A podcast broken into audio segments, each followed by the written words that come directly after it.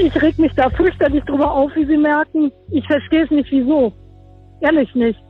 Weil der muss sich ja um Unterbringung und Integration nicht kümmern. Das würden ja die Städte machen. NRW-Kommunen sind bereit, Flüchtlinge aus dem abgebrannten Lager Moria aufzunehmen.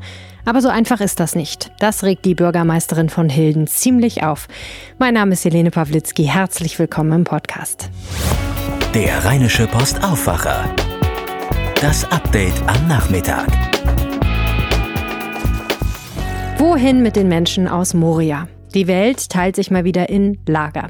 Die eine Hälfte würde die Flüchtlinge wohl gerne wieder in ihre Heimatländer zurückschicken, aber das ist natürlich gar nicht so einfach. Einigen europäischen Regierungschefs wäre es sicher auch recht, wenn die Flüchtlinge einfach auf der Insel Lesbos blieben. Dort entsteht gerade ein neues Zeltlager nach Medieninformationen auf einem Schießübungsfeld des griechischen Militärs. Die Einwohner von Lesbos finden das gar nicht gut. Sie protestieren gegen eine Neuerrichtung dieses Lagers. In Deutschland fordern viele, die Flüchtlinge aufzunehmen. Das wird aber erstmal nicht passieren. Bundesinnenminister Horst Seehofer von der CSU will, dass die anderen EU-Mitgliedstaaten mitziehen. Das geht aber nur zögerlich voran. Zehn Staaten, darunter Deutschland und die Schweiz, werden gemeinsam 400 unbegleitete Minderjährige aufnehmen. So viel steht bereits fest. Das ist aber nur ein Bruchteil der mehr als 12.000 Menschen dort. Viele NRW-Kommunen haben gesagt, dass sie bereit wären, Menschen aus Moria aufzunehmen. Aachen, Bonn, Dortmund, Hilden, Köln, Krefeld, Mettmann, Mörs, Mönchengladbach, Münster, Neuss, Neukirchen, Flühen, Remscheid, Witten und Wuppertal. Sie alle stünden zur Verfügung. So einfach ist das aber nicht. Wieso sind die Kommunen dazu eigentlich überhaupt bereit? Und was unterscheidet die heutige Situation vom Jahr 2015? Mit diesen Fragen habe ich Birgit Eikenings angerufen. Die SPD-Politikerin ist Bürgermeisterin von Hilden. Herzlich willkommen im Podcast, Birgit Eikenings. Hallo. Erzählen Sie kurz, wo ich Sie erwische. Ähm, wir stehen gerade in Hilden an der marokkanischen Moschee und machen Wahlkampf-Endspurt und versuchen Leute zum Wählen zu bringen, ähm, damit die Wahlbeteiligung in der Kommunalwahl dann auch entsprechend hoch ist. Was haben Sie gedacht, als Sie die Bilder vom brennenden Flüchtlingslager Moria gesehen haben? Ich habe mich wieder fürchterlich aufgeregt. Ähm, weil ja viele Städte, Hilden auch, in den Räten schon vor vielen Wochen beschlossen haben, ähm, dass wir zusätzliche Flüchtlinge aufnehmen würden, wenn die Bundesregierung welche verteilt. Also ich persönlich muss sagen, ich habe mich da vor einigen Monaten, als die Bundesregierung verkündet hat, dass sie ganze 50 unbegleitete Minderjährige aufnehmen möchte, habe ich auf der Couch vorm Fernseher gesessen und mich geschämt. Ich finde das so unfassbar peinlich. Ähm, wie wir mit dieser humanitären Katastrophe da umgehen. Und die ist ja nicht neu, weil, weil es in Moria jetzt gebrannt hat, sondern das war ja vorher auch schon schrecklich. Und wir sind zum einen als Europa nicht handlungsfähig, weil wir Griechenland mit dem Problem komplett alleine lassen. Mhm. Das finde ich für Europa ein schreckliches Zeichen. Und das Zeichen aus Deutschland, dass sich das reichste und am besten aufgestellte Land da nicht mit beschäftigen will, finde ich fürchterlich. Ähm, und ähm, humanitär ist es für die Flüchtlinge halt schrecklich. Also ich finde, so kann man einfach nicht mit Menschen umgehen. Ich, ich reg mich da fürchterlich drüber auf, wie Sie merken. Ja. Und ähm, die, die Herangehensweise ist ja auch, die Städte haben ja gesagt, wir haben Platz in den Unterkünften, wir können Menschen unterbringen und wir können sie integrieren. Das ist ja das Wichtige, wenn wir aufnehmen, was wir erledigen müssen. Aber wir möchten, dass die Bundesregierung es regelt. Und darauf warten wir, denn Sie müssen einfach mal sehen, wir haben in Nordrhein-Westfalen 396 Städte und Gemeinden. Hm. Wenn jeder zwei aufnimmt, sind wir schon fast bei 1000. Das ist überhaupt nicht merkbar. Mhm. Das stört keinen, das ist keine große Belastung für den Staat insgesamt. Und dass Deutschland darüber diskutiert, ob man jetzt überhaupt welche aufnimmt oder nicht, ich finde, das Signal ist einfach schrecklich. Erklären Sie doch bitte einmal ganz kurz, wie das eigentlich genau funktioniert. Sie können ja als Stadt Hilden, als Bürgermeisterin nicht einfach so sagen, wir machen das jetzt, sondern da stehen ja einige rechtliche und politische Hürden davor. Wie funktioniert das genau? Also wir hatten in unserer Resolution im Rat der Stadt Hilden beschlossen, dass wir das Signal senden möchten, äh, dass wir über die normale ähm, Verteilungsquote Flüchtlinge aufnehmen. Denn das ist einfach das Beste. Also normalerweise, wenn Flüchtlinge nach Deutschland kommen, werden die ja vom Bund erstmal auf die Bundesländer verteilt, nach diesem sogenannten Königsteiner Schlüssel. der richtet sich nach Finanzen und Bevölkerungsstärke und in Nordrhein-Westfalen wird dann wiederum hauptsächlich nach Bevölkerungsstärke, aber auch ein bisschen nach Finanzkraft auf die Kommunen weiterverteilt. Und ich finde, das ist ein gerechter Mechanismus, der auch gut funktioniert. Und unser Signal war einfach, ja, ihr könnt uns mehr verteilen, nehmt einfach noch ein paar mehr auf. Und dann wären wir in der üblichen Systematik, wie mit Flüchtlingen in Deutschland umgegangen wären und hätten kein System daneben oder noch ein anderes, sondern einfach den, den normalen Verteilungsschlüssel, der, der wirklich seit 2015 für die Städte auch gut funktioniert. Aber da steht der Bundesinnenminister davor. Ja, ich verstehe es nicht, wieso. Ehrlich nicht. Weil der muss sich ja um Unterbringung und Integration nicht kümmern. Das würden ja die Städte machen. Frau Alkenix, wir haben in diesen Tagen ja noch mal sehr viel über den Sommer 2015 und diesen Satz Wir schaffen das gehört und gesprochen. Viele haben sich ja damals für Flüchtlinge sehr engagiert, aber es gibt nach wie vor auch eine lautstarke Minderheit, die die Sache sehr, sehr, sehr wütend gemacht hat.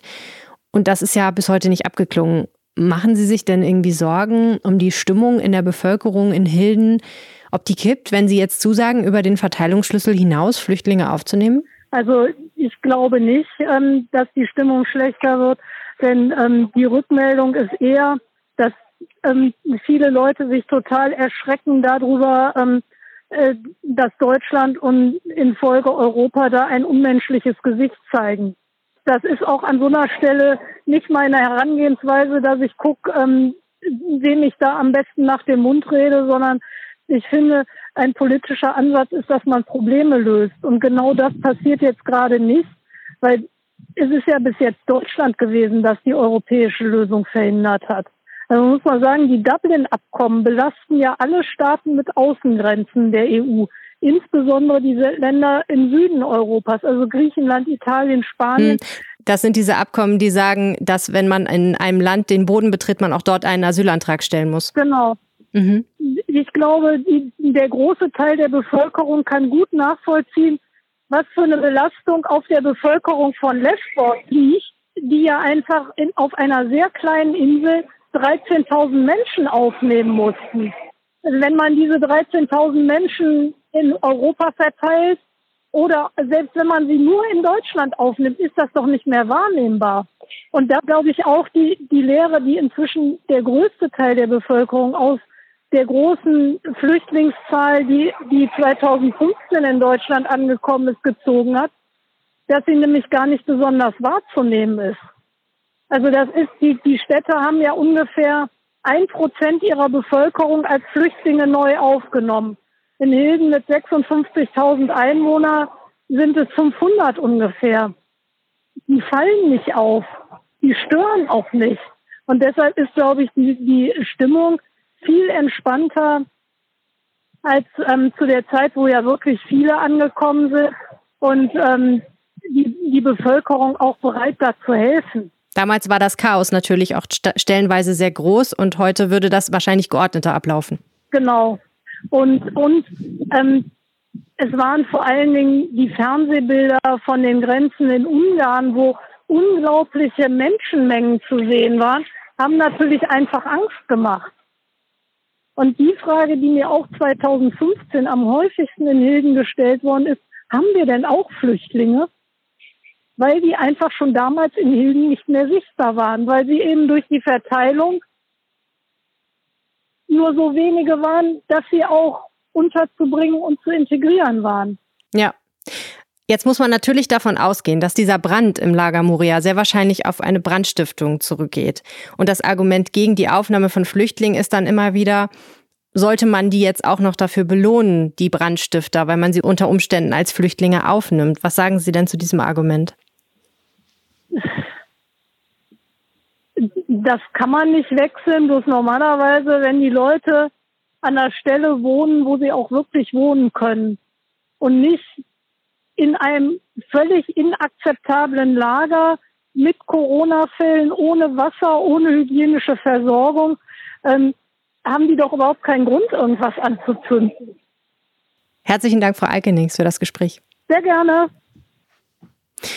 Die Diskussion wird sicherlich über das Wochenende weitergehen. Wie seht ihr das Thema? Schreibt mir an aufwacher.rp-online.de.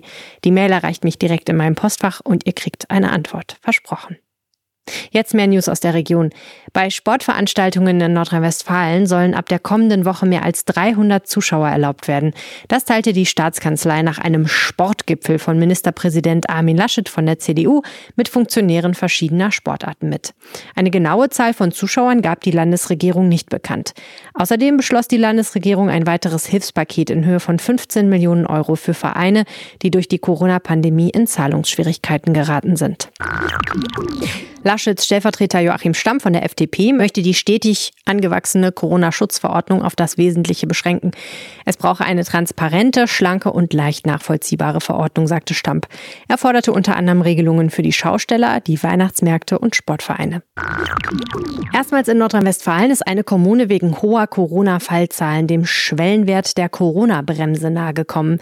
In Solingen registrierten die Gesundheitsbehörden in den letzten sieben Tagen insgesamt 34,5 neue Fälle pro 100.000 Einwohner. Ab 35 Fällen pro 100.000 Einwohnern müssen sich die betroffenen Kommunen mit dem Landeszentrum Gesundheit und der zuständigen Bezirksregierung über konkrete Gegenmaßnahmen abstimmen. Diesen Kontakt gab es im Fall Solingen auch schon. Der Großteil der Infizierten habe sich auf einer privaten Feier und bei einem Seminar für das freiwillige soziale Jahr angesteckt. Laut Stadt ist das Geschehen damit lokalisierbar, anlassbezogen und nachvollziehbar. Man beobachtet die Entwicklung nun aufmerksam. Weiterhin durchsuchen Ermittler in Dortmund eine Wohnung, in der bereits am Mittwoch ein ganzes Waffen- und Sprengstofflager gefunden wurde. Der 68-jährige Bewohner wird verdächtigt, das explosive Material in seiner Wohnung in einem Mehrfamilienhaus und offenbar auch in seiner Garage mitten in einer Wohnsiedlung gehortet zu haben. Warum er das getan haben könnte, dazu sagt die Polizei bislang nichts. Der Mann war am Mittwoch festgenommen worden, ist aber inzwischen mangels Haftgründen wieder auf freiem Fuß. Die Polizei hat bislang Waffen, Waffenteile, verdächtige chemische Substanzen und eine Mine entdeckt. Die Mine war in der Nacht zu Donnerstag auf einem Feld kontrolliert gesprengt worden. Am Donnerstag wurden dann mehrere Kilogramm TNT-Sprengstoff sichergestellt und unschädlich gemacht. Die CDU-Landratskandidatin im Kreis Kleve, Silke Gursen, beklagt eine Flut von sexistischen Attacken und Beleidigungen via Internet im Wahlkampf. Gursen erhalte vier bis fünf häufig pornografische Bilder pro Tag und übelste Beleidigungen, sagte der CDU-Kreisgeschäftsführer Manfred Lorenz am Freitag. Männer hätten dieses Problem nicht. Die Partei sammle die Einträge, um nach der Wahl Anzeige zu erstatten. Silke Gursen bewirbt sich für die Nachfolge des ausscheidenden CDU-Landrates Wolfgang Spreen gegen drei weitere Kandidaten. Nach dem Ausfall des IT-Systems am Düsseldorfer Uniklinikum hat die Zentralstelle Cybercrime des Landes Nordrhein-Westfalen ein Ermittlungsverfahren eingeleitet. Es gebe Hinweise auf ein strafrechtlich relevantes Verhalten. Der Ausfall des IT-Systems hatte am Freitag den zweiten Tag in Folge starke Einschränkungen zur Folge. Rettungswagen fahren das Uniklinikum nicht an, planbare und ambulante Behandlungen würden verschoben. Das Computersystem sei seit drei Uhr nachts am Donnerstag kaputt. In einem Prozess zum Missbrauchskomplex Bergisch Gladbach sind zwei Angeklagte in Mönchengladbach zu hohen Haftstrafen verurteilt worden. Das Landgericht verhängte gegen die Männer aus Krefeld und Viersen Freiheitsstrafen von 13,5 und 14,5 Jahren wegen schweren sexuellen Kindesmissbrauchs sowie Besitzes und Verbreitung kinderpornografischer Schriften. Der Krefelder war geständig. Der Viersener gestand ein Drittel der angeklagten Fälle. Die Verteidiger der beiden hatten deutlich geringere Strafen gefordert. Sie kündigten an, das Urteil anfechten zu wollen. Übrigens, die Briefträger streiken. Nicht gemerkt? Kein Wunder. Zwar haben laut Post 65.000 Pakete und 356.000 Briefe nicht wie geplant ihre Empfänger erreicht. Das sind aber nur 1,2 Prozent der Pakete und 0,6 Prozent der Briefe deutschlandweit. Gestern waren es noch deutlich mehr gewesen.